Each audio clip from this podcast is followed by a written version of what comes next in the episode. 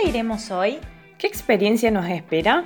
Quédate con nosotras para descubrirlo En Escoba por, el, mundo.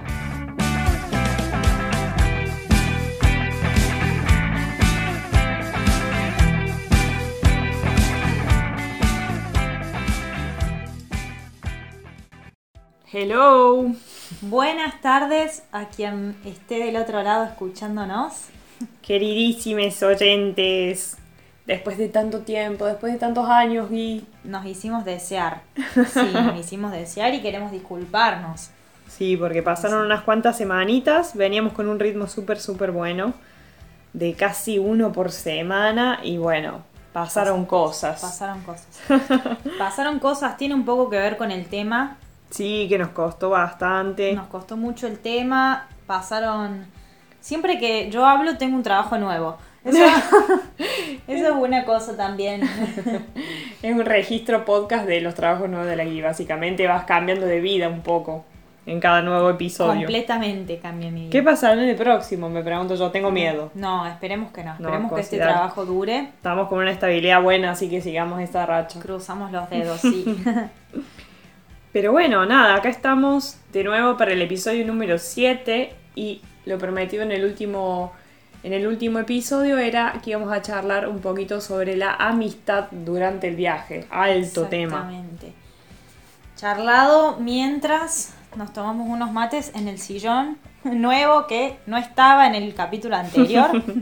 Avanzamos en ese punto. Sí, un sillón nuevo, día lluvioso, hace varios días que, que llueve, que no están muy lindos los días acá, producto de ya- la primavera. Ya estamos en primavera, pero sí suelen decir que llueve las, las primeras semanas. Y de hecho, eso está pasando. Estuvo un poquito pasado. fresco también. Sí. Sí. El año pasado también llovió bastante. Sí, es cierto. Pero hermoso porque después florece todo brillante. O sea, Sí. las cosas ya están verde brillante. Contentas también de, de tomarnos este momento para hablar del tema. Sí. También contentas porque al menos a mí algunas personas me han preguntado sobre el podcast. Quiere Sí. decir que verdaderamente un poco la ausencia de este tiempo se sintió, así que contentas también de volver por eso. Y porque es algo que nos conecta muchísimo con un montón de cosas, nos hace reflexionar y nos hace querer compartir muchas de estas reflexiones que tenemos a partir de las temáticas que van surgiendo. Y particularmente la de hoy es un tema complicado, me parece que nos costó también por la situación que estamos atravesando y porque yo creo que se juntaron muchas cosas, ¿no? Como también eh, el cumplir un año de viaje, Sí, el hacer un montón de análisis, de, de experimentar el tiempo como tal. O sea, realmente pasó un año y hace un año que no veo a XXX persona y también eso creo que fue bastante fuerte. Se sintió muchísimo, ¿no? sí, se sintió mucho. Eh, el hecho de que el COVID siga afectando de esta manera y que no nos permita hacer algunas cosas que teníamos pensado, que todo se vea realentado, es algo que le pasa a todo el mundo. Entonces, bueno, es como entender y seguir adelante, pero hay momentos donde se hace más difícil y se hace mucho más difícil, creo, estando a 12.000 kilómetros de casa. Exacto.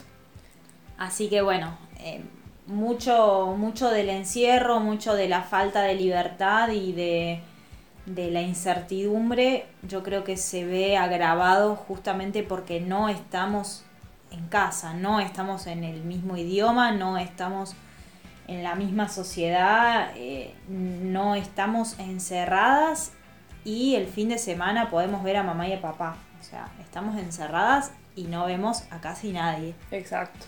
Vamos a contar un poco antes, me parece que puede estar bueno para las personas que quieran saber cómo es la situación acá en Italia. Sí, de una. Para contextualizar un poco. Sí, En este momento, hace ya más o menos desde Navidad en adelante, se empezaron a utilizar las llamadas zonas para diferenciar las distintas regiones de acuerdo a la cantidad de casos y por lo tanto, eh, de acuerdo a la zona, las medidas a cumplir en cada una de las regiones. Entonces, en, en ese punto eran, son tres colores, el amarillo, el naranja y el rojo. el blanco también estaba, que era como libertad total. Sí, el blanco era vida normal, en teoría, como antes, que había un pequeño lugarcito. Sí, la Sardenia estuvo en un momento Tres días y después la metieron en zona roja. Bueno, no, no funcionó. Súper extremista. De por sí, igual el coprifuoco, que sería el límite de horario para estar en todas, independientemente del color de la región, es hasta las 10 de la noche. Pero bueno, después afecta de acuerdo al color, lo, sobre todo los negocios que pueden estar abiertos, qué tipo de trabajo puede hacer un negocio, porque algunos restaurantes, si estás en zona naranja, solamente siguen trabajando y están abiertos, pero solamente pueden producir la comida para que alguien la lleve. ¿no? y no consumirla ahí en el lugar. En cambio, en zona amarilla sí está permitido, solamente que hasta las 6 de la tarde. Exactamente. También cambia si te podés digamos, mover, mover de, de un comune al otro o de una región a la otra. En zona naranja no te podías mover de tu comune, o sea, te tenías que quedar en tu ciudad, a menos que trabajaras. Sí. En zona roja te tenías que quedar en casa y tenías que moverte, digamos, lo menos posible con y siempre con autocertificación, o sea, un papel que diga para dónde vas o explicar si te llegaban a parar. Y ahora estamos en una zona, estamos en naranja. Estamos en zona naranja. O sea que podemos movernos dentro del comune libremente. O sea, no, no es que tenemos una restricción para moverte, pero hay lugares que están cerrados. Sí. Los bares, sobre todo como dijo Ron. Dentro de todo igual no se ve una escasez de personas en la calle para nada, sobre todo el fin de semana. Hay mucha circulación de gente, siempre con con el barbijo, obviamente. Con respecto a la llegada de la primavera, yo creo que trae buenas noticias también porque a nivel climatológico va a mejorar, van a subir las temperaturas, entonces ya se está hablando de que el 26 de abril retomen los restaurantes abiertos, incluso a la noche.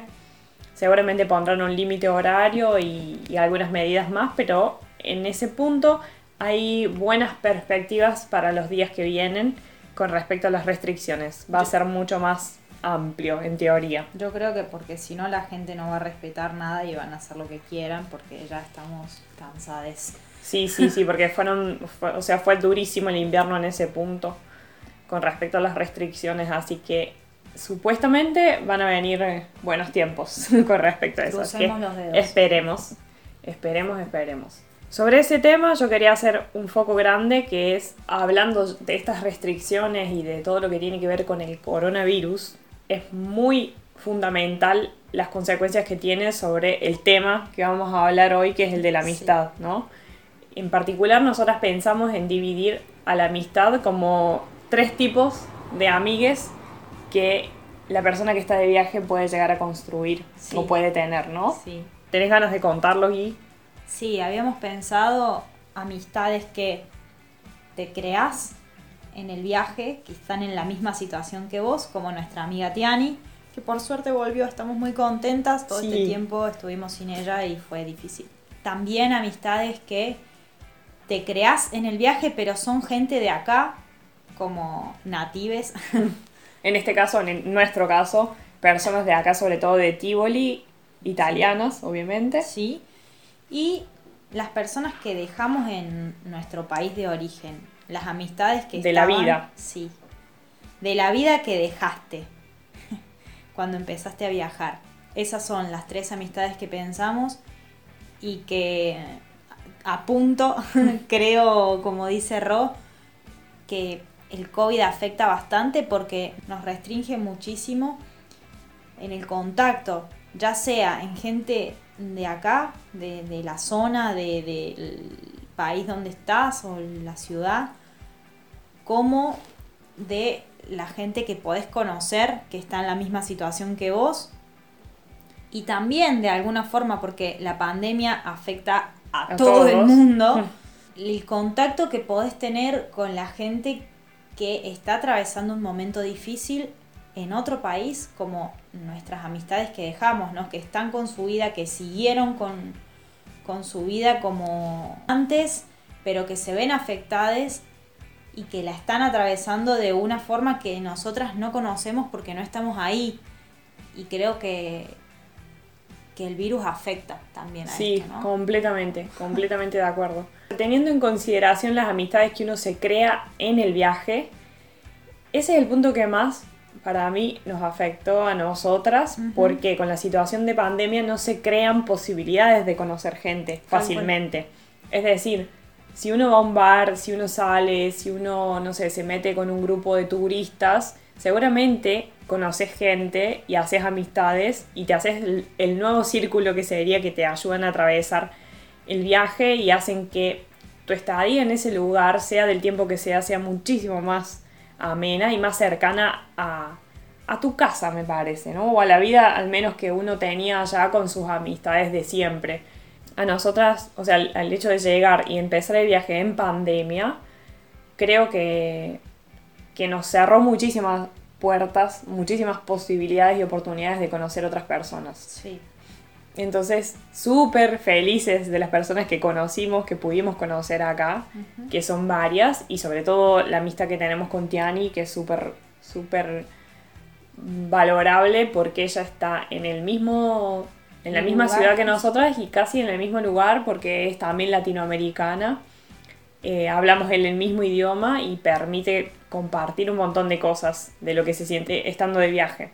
Y también yo creo que como seres que se adaptan encontramos la manera de crear lazos con personas que están en la misma que nosotras, que nunca antes habíamos visto y que a través de las redes sociales, que fue, es un gran elemento salvador en este caso, pudimos crear redes Sí. que lamentablemente no son físicas. O sea, el abrazo que le- nos puede dar nuestra amiga Tiani jamás lo podríamos tener de una pantalla, pero pudimos crear algunos pequeños lazos y compartir con personas que antes no conocíamos, que están en la misma que nosotras, no sé, por Facebook, eh, Por Instagram. Instagram.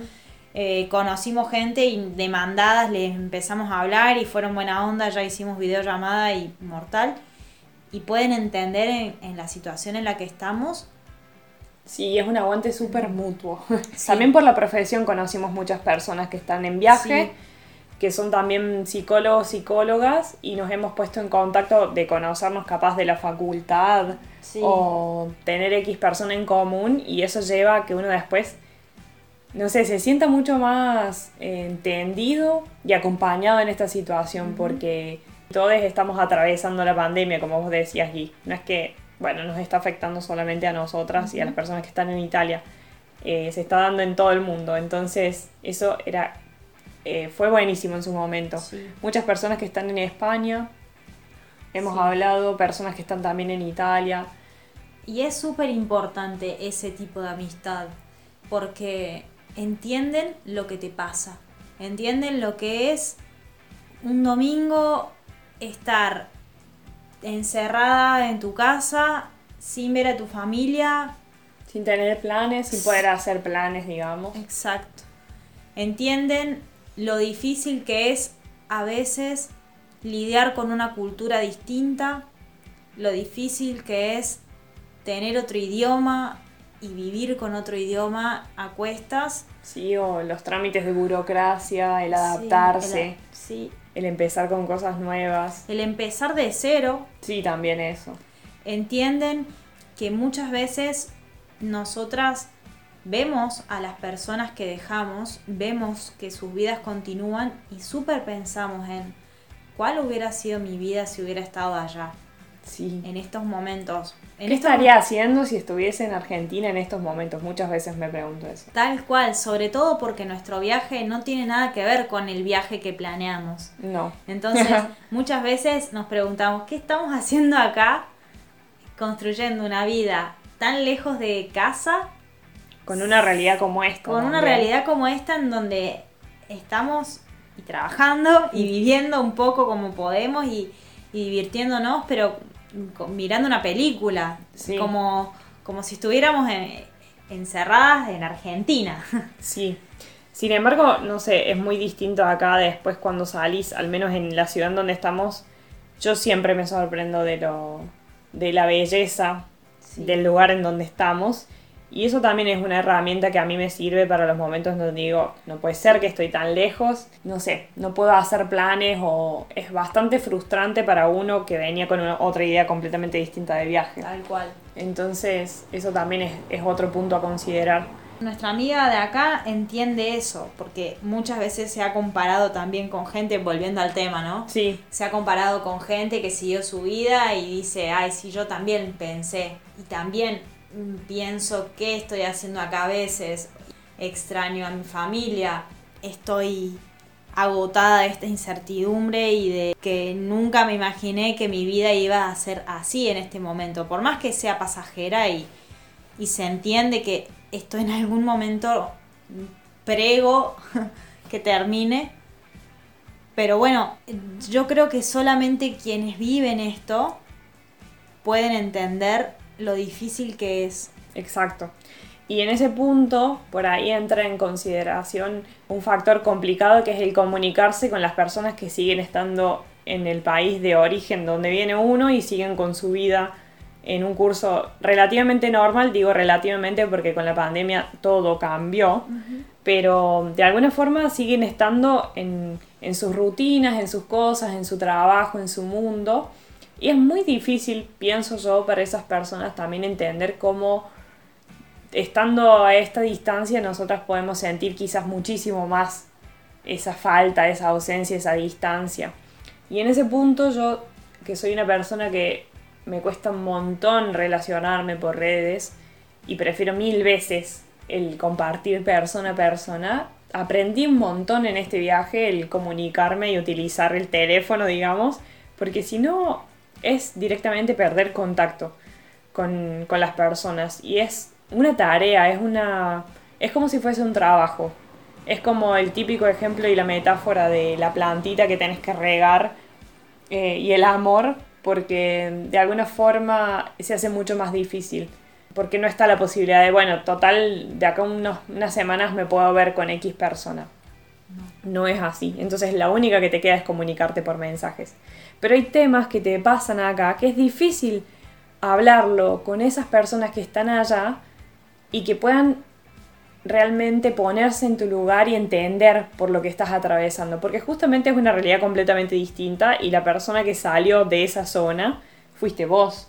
En ese punto es súper importante conocer personas que están en la misma que vos. En la misma en el sentido, está de viaje, está lejos y puede llegar a entender la profundidad y la dificultad de algunas situaciones que se dan durante el viaje. Y también creo que es algo que yo estoy aprendiendo en este momento, que me costó, me enojé mucho, estuve muy triste, como que pasé por varias etapas en esto de aprender a comunicar, como dice la Rosy, porque yo todavía no me amigo con las redes sociales con el WhatsApp y, esto de cultivar y de compartir con la gente que quedó.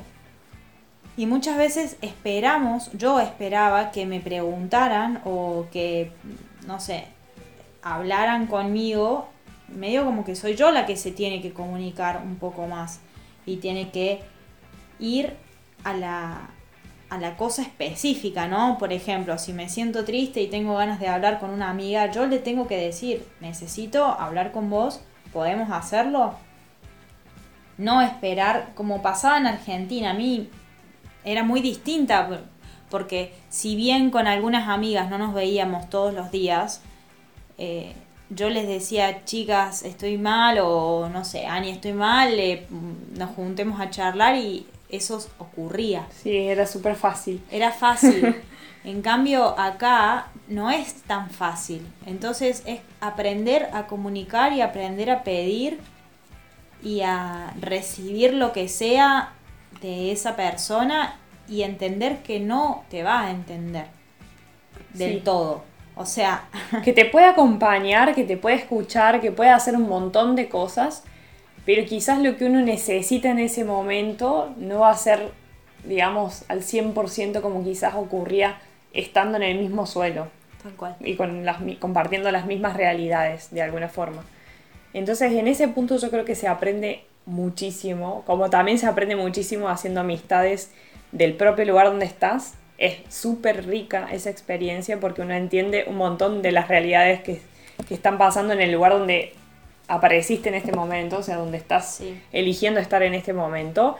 Te enterás de formas de vida que son completamente distintas, te enterás de costumbres, aprendes muchísimo más a dominar el idioma, en el caso de que sea un idioma extranjero, o lo mismo en el español porque hay formas de hablar súper distintas. Y entendés también qué valores hay, cómo se comparte, si la amistad es de la misma forma que uno la entiende o, similar al país de origen, eh, porque hay como distintas formas de relacionarse de acuerdo a la cultura. Entonces en ese punto aprendes muchísimo sobre la cultura del país en donde estás. Y entras en la cotidianeidad. Exacto. Porque, no sé, en Argentina, bueno, cuando nos juntábamos con nuestras amigas a tomar una birra, que pasaba o que íbamos a, a la casa de o venían a casa o íbamos a un bar a tomar una birra. Y charlábamos de cosas que nos pasaban en el cotidiano, ¿no? En, en el día a día, ah, bueno, hoy me pasó esto en el colectivo, bla. Sí, o las situaciones o sociales. Las situaciones sociales, políticas. Y, y eso lo logras acá. Va a ser completamente distinto porque no va a ser tu casa, pero vas a entrar en esa cotidianeidad, compartiendo con personas. Particularmente a nosotras nos pasa que la gente de Tivoli es cerrada, entonces nos cuesta un poco. Y y es un pueblo chico, entonces hay como mucho chusmerío. Chusmerío es... Hablar eh, mal de otras personas. Exacto, para la gente que no... O hablar de otras personas. Claro, hablar de otras personas, querer saber, entrometerse en su vida. Y nosotras no somos así. Tal cual. no nos interesa. Obviamente que a veces... Es divertido, hay cosas divertidas. Sí, Pero... pero imagínense si tampoco conoces a las personas. Es como... Muchas veces estamos ahí y observamos desde afuera y decimos, bueno, esto sería una situación parecida a la de Argentina si conociéramos a las personas. Ahora ya no me interesa más porque no conozco nada.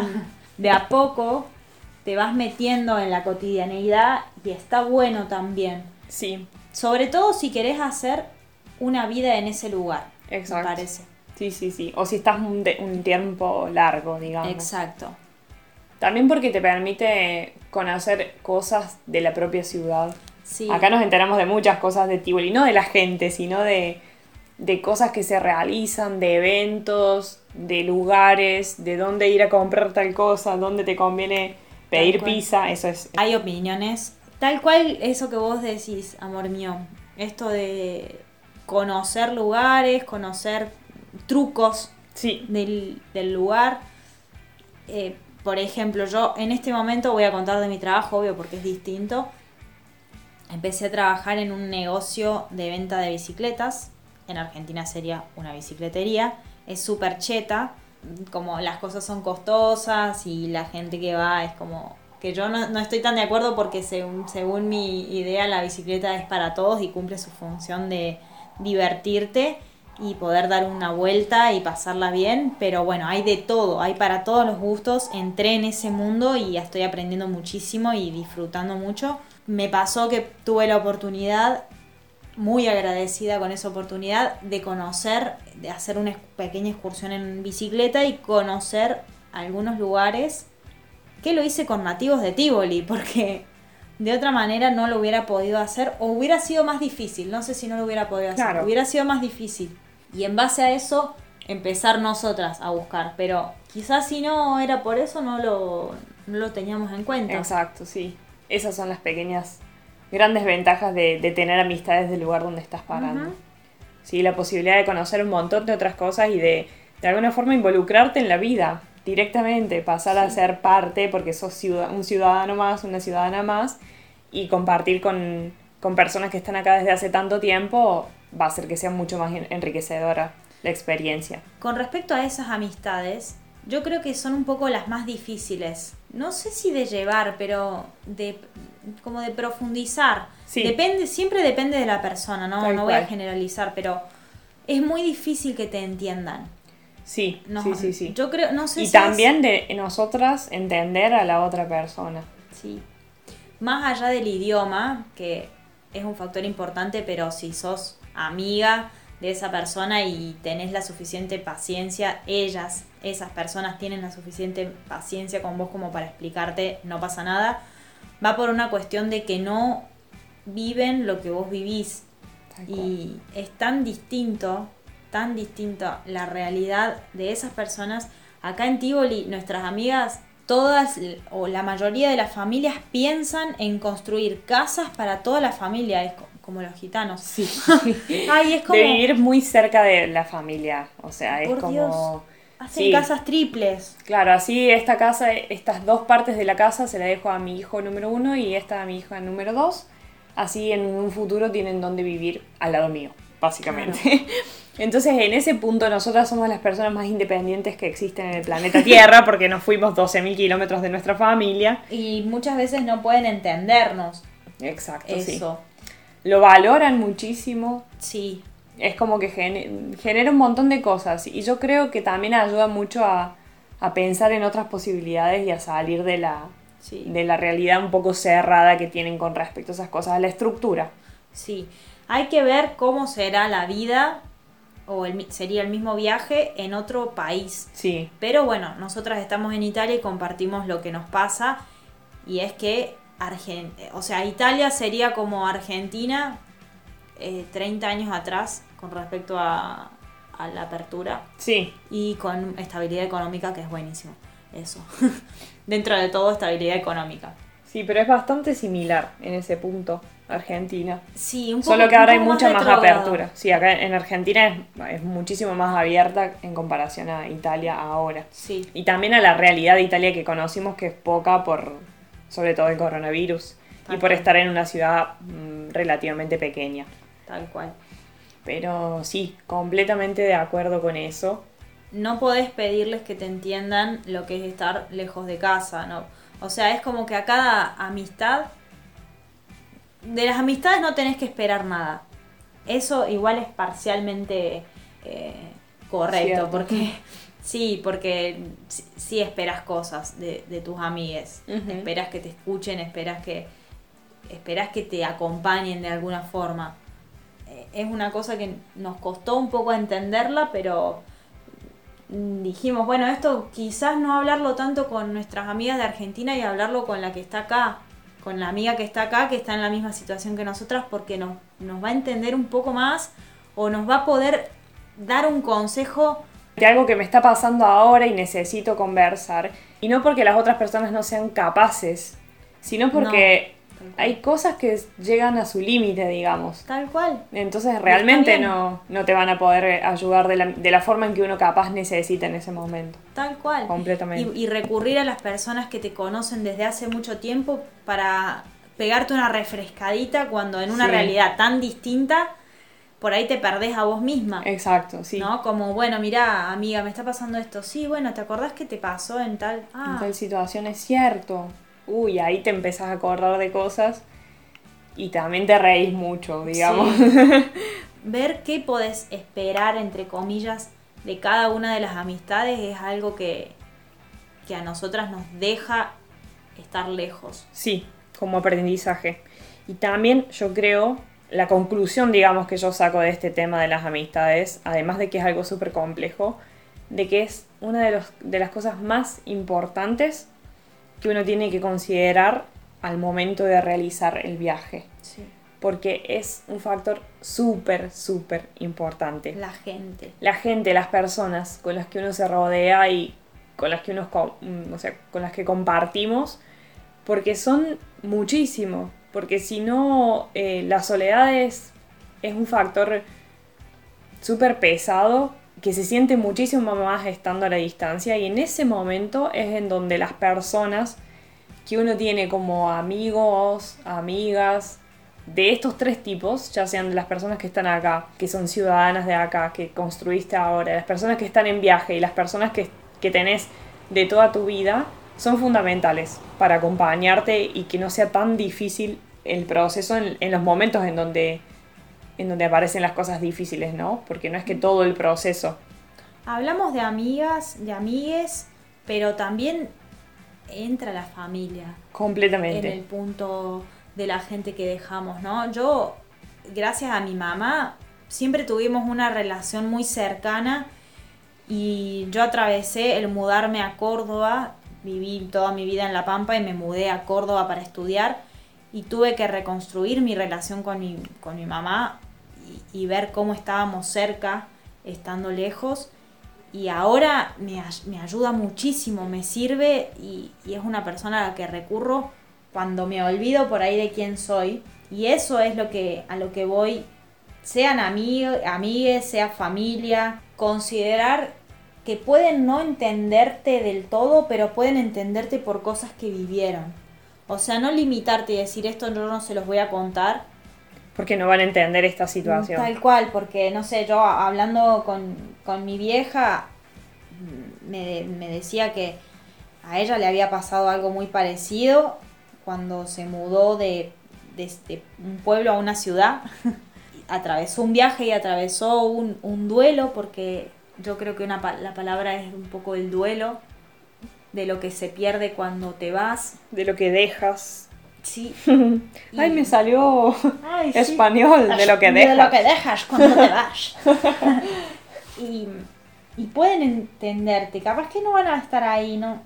Mm, ir probando. Sí. Sería como tener en cuenta que hay cosas que vas a poder hablar más con un, un tipo de amistad que con otro pero ir probando. Sí, en ese punto el aprendizaje que te genera el estar de viaje es zarpado. Y era, digamos, una de las cosas más importantes para comunicar en este episodio porque fue algo que nosotras vivimos en carne propia y tuvimos que aprender muchísimo a cómo relacionarnos, ya sea con cualquiera de estos tipos de amistades. Porque mm, real que uno se enfrenta con esto de decir, bueno, pero no sé qué hacer con esto y necesitas compartirlo con alguien. Y no es que digo, bueno, esto sí, como vos decís, esto no, lo voy a hablar solamente con mis amigues de el lugar donde estoy. Esto lo voy a dejar. No se trata de eso porque vos podés compartirlo con, con cualquiera, sí, con quien quieras, pero sí entender y considerar que hay cosas que van a, van a caer mejor de un lado que del otro, o vas a obtener las respuestas o los consejos que a lo mejor más necesitas charlando con, con este tipo de persona que con este otro. es como un poco así. Mm. Sí. Es un juego. De ir probando. No esperar de las amistades que dejaste que estén de la manera en que estaban antes, porque no están. Tal cual. Y es un duelo súper grande, súper grande, porque te hacen de contraste de, tu vida, porque yo veo a mis amigas que compartimos la profesión y veo cómo crecen y muchas veces pienso, ay, y yo estoy acá y estoy viviendo otra vida y qué, qué pasaría si yo estuviera ahí o qué es lo que estoy dejando, ¿no? Y... Pero como conclusión, mucho aprendizaje, ¿no? Mucho, mucho aprendizaje. Y yo, de nuevo, repito la importancia de la amistad cuando uno está de viaje. Porque es un pilar enorme. Enorme, enorme. Como también yo debo decir en este momento el pilar que sos vos, por ejemplo, para mí. Además de como pareja, como la amistad que, tenemos siendo pareja y, y en ese punto me imagino a veces estando sola como hubiese sido todo y... Yo no hubiera podido. Realmente que es un factor súper importante. Sí. Eso, eso lo valoro muchísimo. Nos encontramos mucho solas y, y nos encontramos tratando de exprimir nuestra creatividad de qué es lo que podíamos hacer, agradeciendo, a veces cansadas porque pensamos, uy, qué garrón que nuestro único plan sea ver una peli juntas. Juntas, claro. ¿No? Sin desmerecer que la compañía de la otra persona. Porque es hermosa, pero qué distinto que era nuestra vida antes. Sí, sí, sí, sí. Y qué importante que podamos estar y, y podamos crear cosas nuevas. Tal cual. Y aprender, seguir aprendiendo de todo esto. Sí. Sí, fue fundamental. Yo por último voy a citar la frase de una de mis películas favoritas que es Hacia Rutas Salvajes, que siempre la pienso porque me doy cuenta de la importancia de las personas. Y es que la felicidad solo es real cuando es compartida. Uno puede estar mirando algo que te llene un montón y que te genere un montón de cosas y que sea algo hermoso, súper, súper hermoso pero cuando eso lo compartís con alguien, es como que, no sé, llega al nivel máximo. Tal cual. Y por ahí estás viviendo una aventura zarpada estando en, en un viaje así. Pero va a llegar un punto en donde vas a acordarte de las personas y vas a notar esa necesidad de las personas. Y cuando ahí encontras un amigo, una amiga, o un familiar o quien sea que esté con vos en ese momento, yo creo que las cosas son mucho más todavía, mucho más Sí. elevadas en ese punto. Y reflexionando un poco sobre esta frase, porque va, yo creo que yo sería una persona que la criticaría la frase en cierto punto. O la critiqué en su momento y después entendí, estando acá, que es como vos decís, algo puede hacerte inmensamente feliz y podés estar sola. Y eso, eso es hermoso. Eso es hermoso. Pero como también dijiste, lo vas a ver un día, lo vas a ver otro día. Yo cuando salgo en bicicleta y voy sola, lo veo una vez, lo veo dos, tres y veo lo hermoso que es. Y me encanta. Pero lo primero que pienso es, quiero contártelo para que lo veas vos también. Claro. O- Es el compartir. Quiero compartirlo con alguien. ¿Lo ves? ¿Lo ves? ¿Lo ves? ¿Lo ves? ¿Lo ves? Pues se vuelve rutinario verlo. Tiene mucho más sentido cuando uno lo comparte. Como yo creo que también nos pasó con el podcast, digamos. La idea general de esto es compartir algo que yo estoy viendo, que yo estoy viviendo y que quizás a otra persona le pueda servir. Entonces un poco de, de esa idea que yo siempre pienso, nació esto y por eso también estamos hablando de lo que estamos hablando. Porque es un factor súper importante la, la amistad. Así que nada, zarpado, salió, salió, Salió, hablamos. Habla, fue un tema Complicadísimo, compli- sí. muy complicado, que le dimos muchas vueltas para grabar esto. Sí, y hoy, hoy nos pasó que fue como muy así improvisado, ¿no? Las, las otras veces habíamos armado tipo un plan del, del episodio, esta vez fue así, fue lo que salió, estoy contenta. Porque si no, no lo íbamos a grabar más. Exacto, estoy contenta.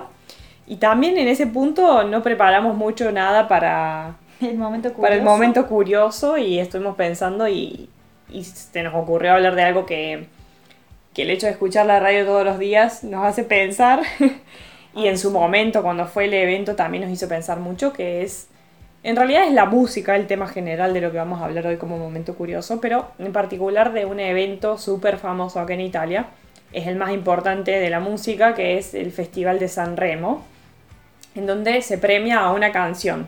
No tanto a la banda y al artista que la crea, sino a la canción.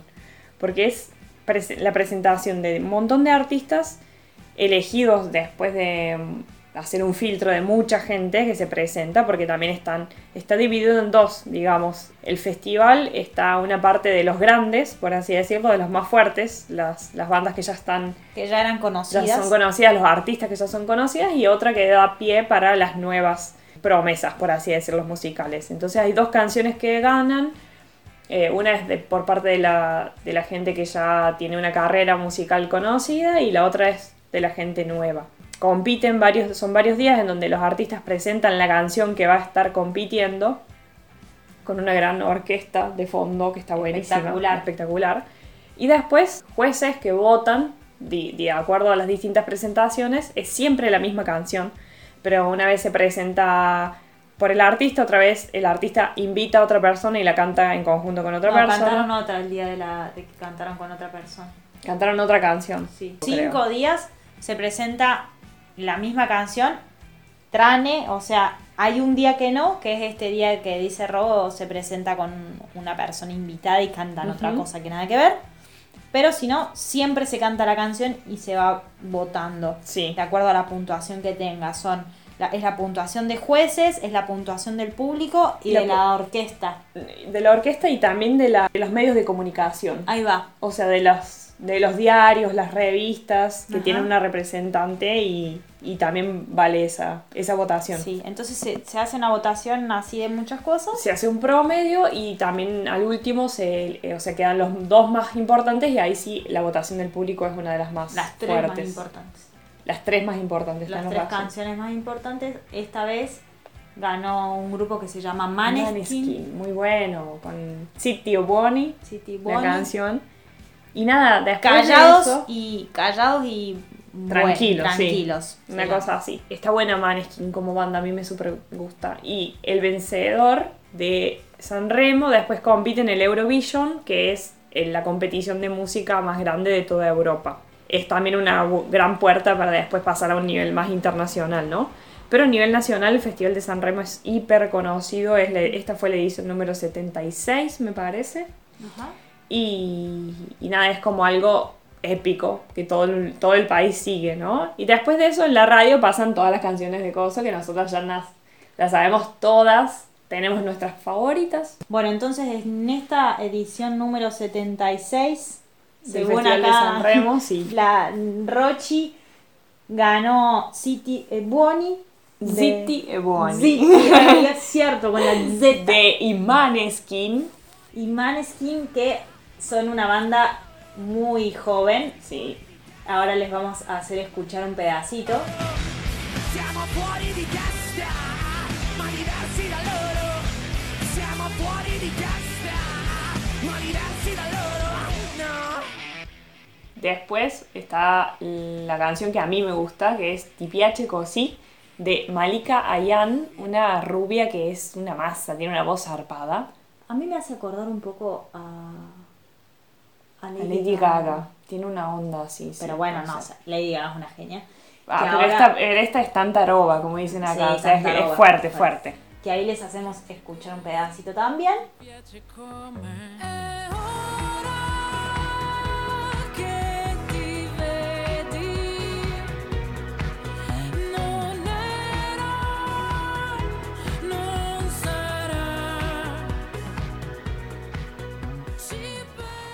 Mi favorita, que es Cuore Amaro de Gaia. Me encanta porque es una chica que debe tener más o menos la edad nuestra, Sí, que habla en portugués. sí, es media brasilera, media italiana.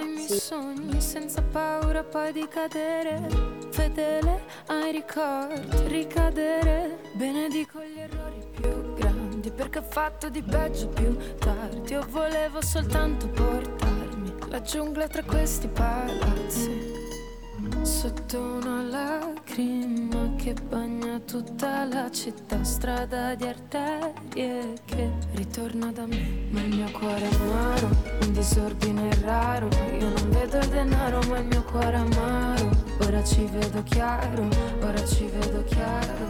Bueno, eso es un poco para cerrar el momento curioso, la parte musical. Igual hay muchas cosas de la música italiana, ¿no? Como Sí. la cantidad de canciones que creemos que son espa que Para, para iniciar, ¿no? Como que yo pensaba que Rafaela Carrá era argentina y pensaba para hacer bien el amor hay que venir al sur a la Patagonia, pensaba yo, y, y no. en realidad es el sur italiano que tiene las playas más lindas del mundo. Qué o sea. bueno.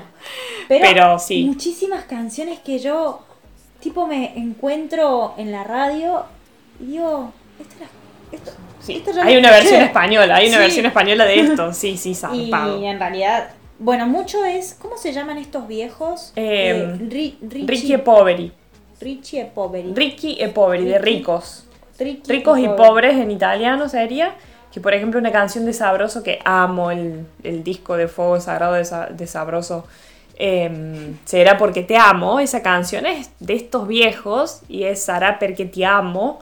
Y hay otras más de ellos. Hay muchas de ellos que son también, tienen la versión española, digamos, pero son originarias italianas, porque acá la música es, o sea, hay muchos buenos cantantes, muchas bandas, la música es algo muy importante, Sí. muy, muy importante. Muy importante. Tiziano Ferro tiene un montón que yo también nunca Pero- pensé que iba a ser Tiziano Ferro es italiano. re, re, igual que Laura Pausini. ¡Ah! Cuando me enteré de que Laura Pausini era italiana. Igual, yo porque soy un ignorante de la música. o Vos creías que era mexicana, Cosi, ¿no? No, que era española. creo. Ahí va, gallega. No sé, yo pensé que era latinoamericana o, o española, que hablaba español.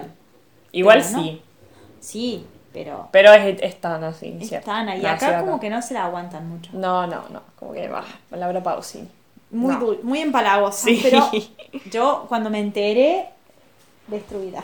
Mal. Un ignorante. Y bueno, ahora como para cerrar, sí, con el episodio, por lo general decimos cuál es, de qué se trata el episodio siguiente, en este caso tenemos que revisar algunas cosas.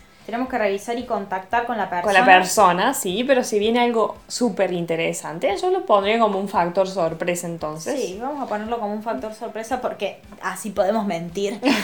Por si no nos sale el, el tenemos que contactarnos hacer y tenemos otra que hacer cosa. otra cosa. Pero sí, va a estar bueno, eso sí, porque va a estar bueno, ¿no? El próximo episodio, obviamente. y lo vamos a hacer como. En escoba, como, Como siempre. siempre.